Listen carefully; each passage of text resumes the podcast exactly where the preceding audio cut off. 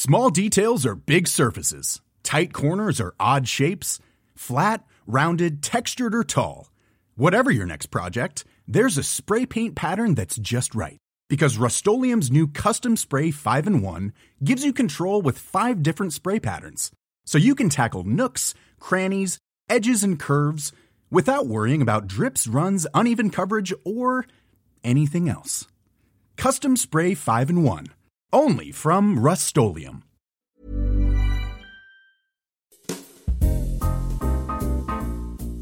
Hola, bienvenue dans le calendrier de la vente de Simple Caféine.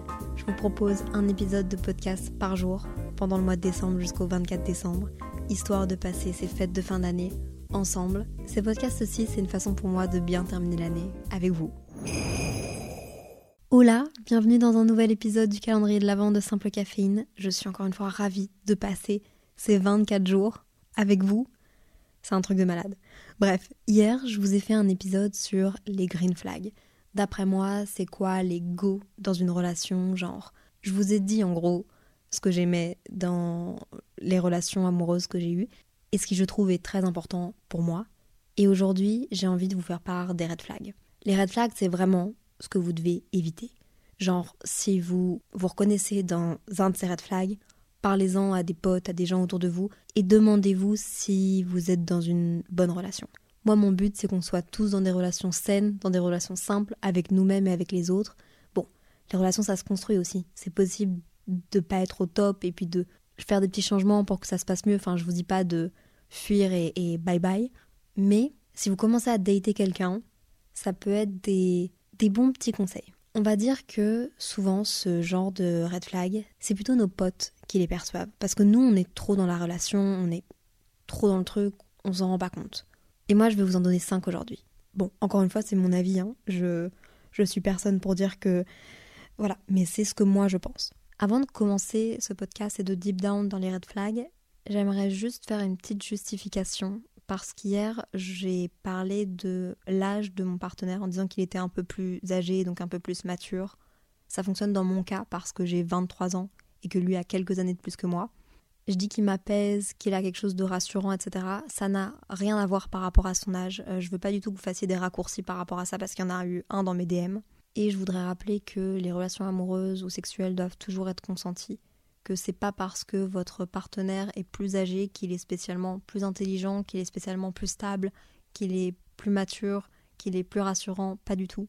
J'en parle pas dans ce podcast-ci spécialement du consentement ou des red flags par rapport à l'âge de vos partenaires, mais si vous êtes mineur, faites très attention à vous. Ce que j'ai dit dans mon ancien podcast sur les green flags, c'est parce que je suis majeure dans une relation très saine, très stable, et c'était plus par rapport à l'être humain que j'ai dans ma relation, l'être humain en face de moi, que spécialement par rapport à son âge. J'espère que je me fais comprendre, mais je veux vraiment pas que vous ayez fait un raccourci et que vous ayez compris que, euh, ok, il est plus âgé, du coup, il est forcément plus sain, ok, il est forcément plus rassurant. Je faites attention à vous dans vos relations. Je veux pas qu'il y ait de raccourci dans ce que j'ai dit. Et si jamais vous vous posez des questions, n'hésitez pas à en parler à des adultes autour de vous, à des proches autour de vous, à des personnes plus âgées qui ont parfois plus d'expérience ou simplement à vos amis qui pourront vous dire si ça c'est une situation normale ou pas.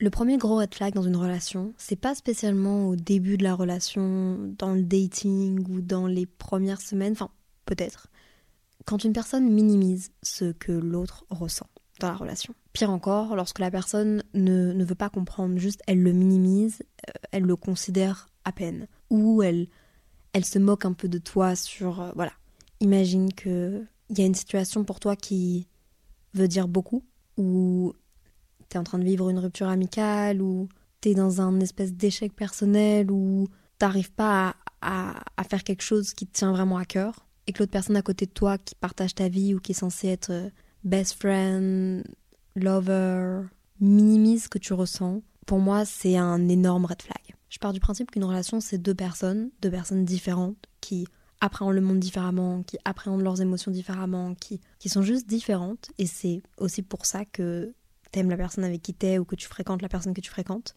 Elle sera d'office différente de toi. Tu vas pas pouvoir comprendre tout ce que il, elle, elle ressent, même si ce serait génial en vrai de vrai de pouvoir tout comprendre, etc. Mais vous êtes deux êtres humains au même niveau, égaux. Et je pense que vous vous devez genre respect mutuel et compréhension.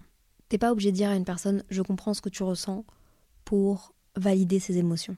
Tu peux très bien dire à la personne écoute, je comprends pas parce que je passe pas par là, parce que moi j'apprends pas de la même manière mes amitiés, parce que j'apprends pas de la même manière mes échecs, mais pourtant je te soutiens et tes émotions sont totalement valides. Et c'est pareil dans les amitiés. Quand vous avez quelqu'un qui minimise ce que vous ressentez, c'est pas comme ça que ça va aider l'autre en fait. Et c'est pas grave si vous êtes ce genre de personne, si vous faites ça, mais il faut juste se rendre compte que on voit pas le monde de la même manière, on n'a pas le même vécu, on n'a pas la même sensibilité, on n'a pas les mêmes priorités, il y a des choses pour nous auxquelles d'autres personnes font face qui veulent rien dire, qui ne font même pas peur. Voilà. Et puis il y a d'autres personnes pour qui c'est un, gros trauma et c'est très difficile. Donc si on minimise ce que vous ressentez, ça pue le red flag. le deuxième red flag pour moi, d'après moi, c'est le love bombing. J'en ai entendu parler dans un des derniers podcasts de sexe oral, un podcast que j'adore, j'en parle tout le temps. Il parlait des relations toxiques. Et je n'avais jamais entendu ce terme. Pourtant, je me suis totalement reconnue dans une ancienne relation, enfin j'ai vécu ça. Pour la faire courte, c'est de la manipulation, de l'attachement, mais je vais vous expliquer parce que je pense que ça vaut la peine. C'est tout nouveau, j'espère que je vais bien expliquer ça. Je continue de m'informer là-dessus, mais vraiment, euh, waouh, ça m'a trop parlé. Je devais vous le partager. En gros, le love bombing, c'est une démonstration d'amour, d'attention, d'attachement qui est très très forte et très rapidement. Genre, limite au premier date, par message même avant de se rencontrer, ou entre le premier et deuxième date, au, tout début de la relation en fait, quand les deux personnes ne se connaissent même pas, donc ne peuvent même pas s'aimer, mais il y en a une des deux qui, ouais, ça bombarde d'amour. En fait, c'est ça, ça te bombarde d'amour, de d'attention, la personne est tout le temps là. On va pas se mentir, don't get me wrong, ça fait plaisir d'avoir de l'attention, ça fait énormément plaisir. Sauf que ces mêmes personnes, du jour au lendemain, vont vous ghoster, vont partir, vont plus rien, silence radio. Ou alors vont vous dire ah ça va trop vite, nana. Alors que c'est elles qui sont à la base de cet attachement et sont à la base de cette cadence de messages et d'affection et de trucs. Alors évidemment, bah toi tu comprends pas, t'es habitué à quelque chose, t'as créé un attachement, on t'a fait croire des choses, et puis du jour au lendemain plus rien. Et le pire c'est que toi tu y as cru non pas parce que t'es bête, mais juste parce que ces personnes-là sont très fortes. Une fois que quelqu'un s'attache à eux, ils partent. Ou alors à l'inverse, la personne va trop vite pour toi et te fait des grandes déclarations et t'es déjà passé par un, love bombing où, l'autre personne t'a abandonné après t'avoir montré beaucoup d'affection, fait des grandes promesses et tout. Du coup, toi, tu préfères te dire bon bah, je vais un peu ralentir. Est-ce que, est-ce que ce serait possible de qu'on prenne notre temps? Parce que je suis pas hyper à l'aise avec le fait que ça aille très vite, mais je t'apprécie beaucoup. L'autre personne va te faire culpabiliser, va te dire ok, bah c'est comme ça, on arrête. Ou alors va juste arrêter de t'envoyer des messages, va passer du noir au blanc et va te donner plus aucune attention. Et quand tu vas lui demander est-ce que ça va, genre comment ça, enfin, pourquoi est-ce que j'ai pas trop de nouvelles, blabla, la personne va dire, bah, je pensais que c'était ce que tu voulais, ou la personne va te faire culpabiliser, comme une espèce de punition. C'est ça qu'il disait dans le podcast Sexe Oral et c'est exactement ça. Les silences, le boudage, ça va te faire sentir mal, quoi. Et ça, c'est très malsain. Alors qu'une personne qui a un bon fond, dans cette situation-là où, où, tu lui diras, écoute, ça va un peu trop vite pour moi, je, je suis pas hyper à l'aise, et, mais je t'apprécie, et voilà, la personne devrait te dire, écoute, c'est pas grave, euh, comment est-ce qu'on peut faire? Moi, je t'apprécie énormément. Est-ce que je ressens c'est vrai, mais comment est-ce qu'on pourrait faire pour que tu sois plus à l'aise et pour qu'il y ait un équilibre? Ça, c'est sain. La personne va juste se réadapter et toi aussi. Il y a une vraie preuve d'attachement. Alors que dans le love bombing, la personne va plus te donner de nouvelles pour que ça te fasse ressentir quelque chose, que ça te fasse mal, et puis potentiellement va revenir dans 2-3 jours, ou même pas. L'amour, c'est pas le love bombing. Et genre, j'essaye d'être un peu, de faire attention à ce que je dis parce qu'il y en a certainement pas mal qui sont en train de vivre ça, surtout avec les applications de rencontres. C'est encore une fois, don't get me wrong, c'est cool d'avoir des messages, c'est cool d'avoir des centaines de messages, d'avoir beaucoup de, de nouvelles. Ouais, d'avoir quelqu'un qui, qui, prend tes nouvelles chaque jour et, et, limite euh, des belles paroles et des beaux compliments et des et ça veut pas dire spécialement directement malsain. Attention. Mais ça c'est pas de l'amour. Dans le sens où personnellement je crois pas qu'après un, deux ou trois dates tu puisses te dire j'aime cette personne à part entière. Je suis amoureuse de cette personne. Tu ne connais même pas un cinquième de qui elle est. Alors c'est possible qu'il y ait des coups de foudre amoureux, qu'il y a des gens, voilà. Et puis c'est deux bonnes personnes, c'est génial, ça fonctionne, mais c'est rare quand même, on va se le dire. Le pourcentage est rare. Donc c'est possible, mais il faut faire attention. Donc récapitulatif, déborder d'attention lors du premier rendez-vous, franchement je vais être honnête, ça craint tout ce qui est déclaration rapide, geste tendre et rapide, promesses. Les promesses, ça craint. Mais on va revenir aux promesses après parce que pour moi c'est un, un red flag à part entière. Peut-être parce que je suis rationnelle, mais ouais, ok. D'ailleurs, le love bombing, c'est utilisé par les pervers narcissiques pour vous parler de la toxicité.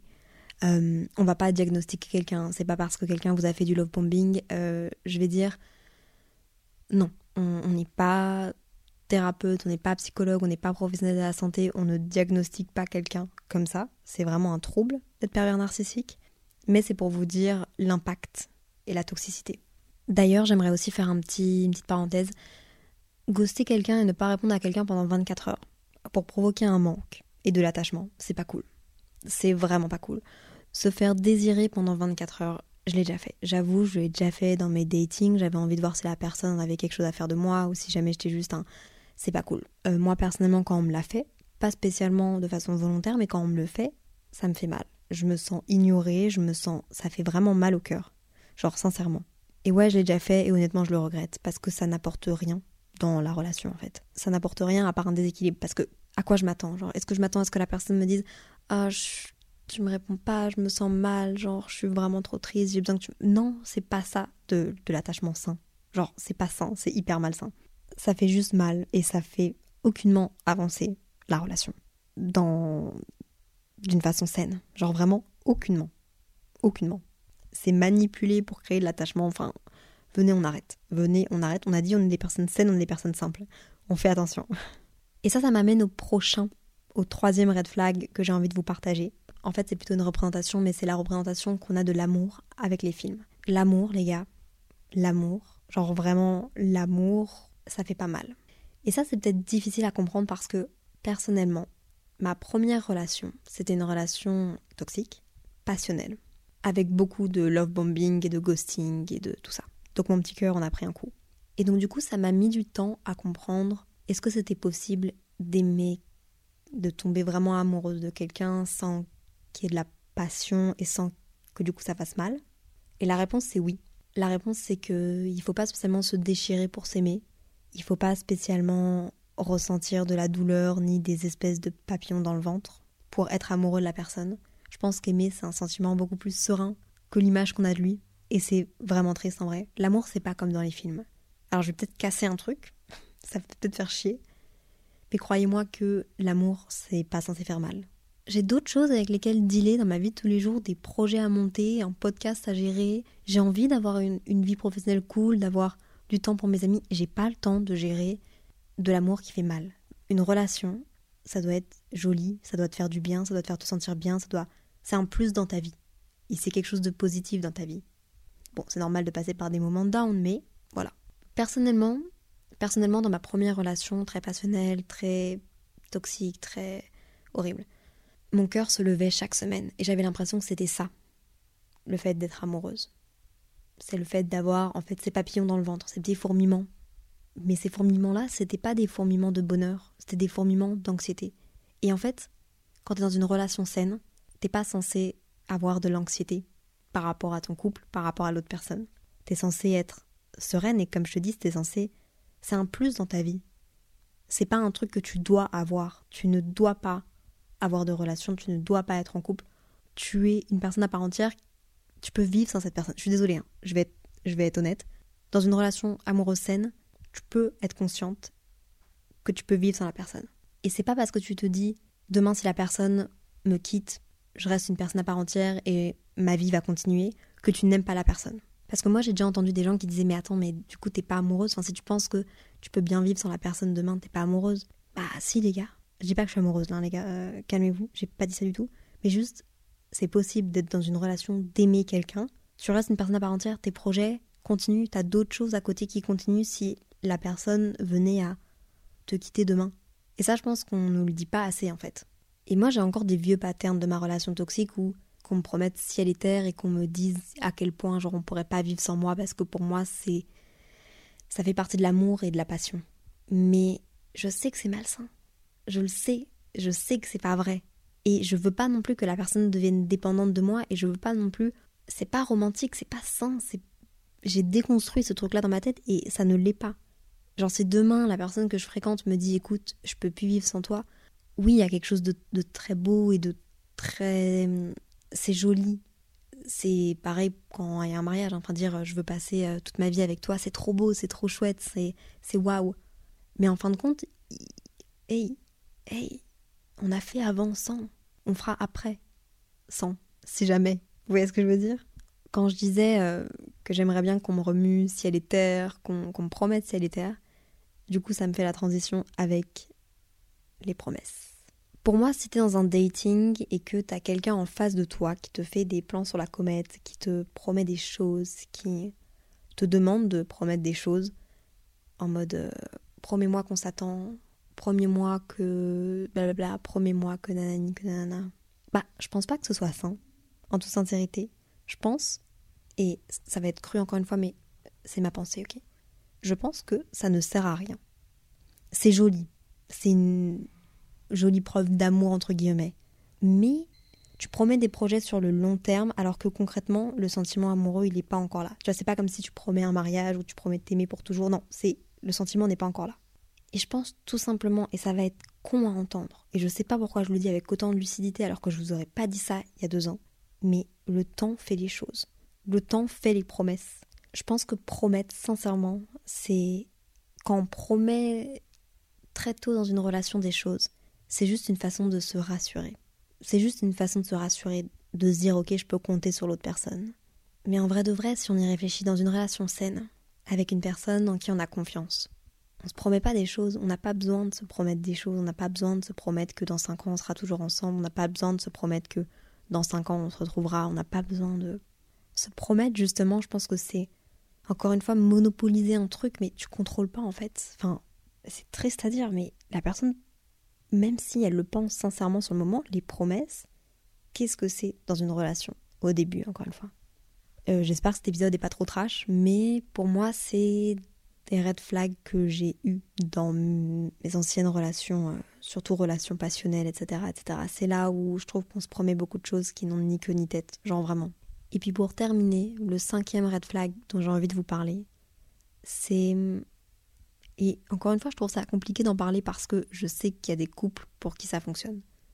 Quand je pense à mes parents, mes parents sont des meilleurs amis, sont ils ont travaillé ensemble, ils vivent ensemble, ils m'ont eu moi, c'est un duo. Ils font tout ensemble, leurs vacances, leurs sorties, leurs week-ends, leurs semaines, tout. En 2022, à 16 ans, 17 ans, 20, 21, 22, 23, bref, dans notre jeunesse, je ne pense pas, en fait je suis sûre, que ce soit sain de tout faire ensemble et de devenir un. Que le couple devienne une seule personne. Et je dis pas ça parce que c'est pas cool pour vos amis, que oh les pauvres, ils vont toujours vous voir ensemble. Non, je dis ça pour vous. Parce que concrètement, vous êtes deux personnes à part entière, comme je l'ai dit avant. Vous restez deux personnes uniques qui ont leur propre vie. Et j'irai même plus loin parce que bah tout faire ensemble, c'est mignon en vrai. Il euh, y a des gens pour qui ça fonctionne bien et qui arrivent quand même à trouver un équilibre avec leurs amis et pour qui ça fonctionne, mais qui ont quand même besoin de tout faire ensemble parce que, bah, voilà, et pourtant c'est très très sain et c'est très très joli, attention. La twist là-dedans et le red flag, c'est de culpabiliser l'autre quand il fait des choses seul. Il, elle, elle, vous m'avez compris. Je, suis désolée, j'ai tout genré au masculin, mais c'est parce que je suis, moi, hétérosexuelle. La culpabilisation, je pense que c'est vraiment le fardeau des relations et le, gros red flag des relations une personne qui te culpabilise de faire des choses sans lui, sans elle, euh, régulièrement, hein, je veux dire, euh, pas euh, qui t'en veut un peu parce que voilà, tu l'as pas attendu pour faire la balade du samedi, non, qui te culpabilise de sortir, de culpabiliser une personne, c'est juste très très malsain. T'as le droit d'exprimer ce que tu ressens et de dire ah mince, j'aurais vraiment aimé être là, j'aurais. Mais encore une fois, ça dépend. C'est quoi tes motivations Hey, it's Danny Pellegrino from Everything Iconic. Ready to upgrade your style game without blowing your budget? Check out Quince. They've got all the good stuff shirts and polos, activewear, and fine leather goods, all at 50 to 80% less than other high end brands. And the best part? They're all about safe, ethical, and responsible manufacturing.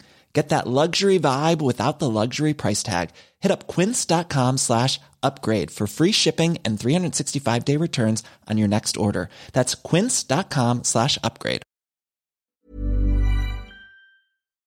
Culpabiliser la personne, ça, ça sert à rien. Et euh, mais si une personne te fait culpabiliser de faire des choses sans lui, sans elle, sans elle, ça craint. Ça pue du cul, les gars. Ah oui, et le dernier red flag, Et ça, c'est Loris qui l'a dit, mais je suis totalement d'accord avec lui, alors du coup, je le note. Les pantacours. Red flag. Red flag. Et bien voilà, c'est la fin de cet épisode. Euh, j'espère qu'il vous aura plu. N'hésitez pas, encore une fois, à rate le podcast sur Apple Podcasts, Deezer, Spotify. Ça me fait toujours plaisir et ça me donne beaucoup de force. Je vais vous mettre une petite case sur Simple Caféine pour vous me dire quels sont d'après vous les red flags dans une relation. Les red flags que vous diriez à une amie. Genre, ceux-là, il faut les éviter. Meuf, tu les oublies. Genre, t'oublies les personnes qui ont ces red flags. Ce serait lesquelles? Dites-les euh, sur le compte Instagram de Simple Caféine ou sur le Twitter de Simple Caféine d'ailleurs. On peut aussi parler là-bas.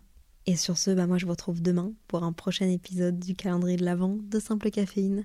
Tous les matins, un nouvel épisode. Comme d'habitude. Enfin bref. Prenez soin de vous, soyez bienveillants avec vous-même et avec les autres. Et puis, euh, à demain. Bye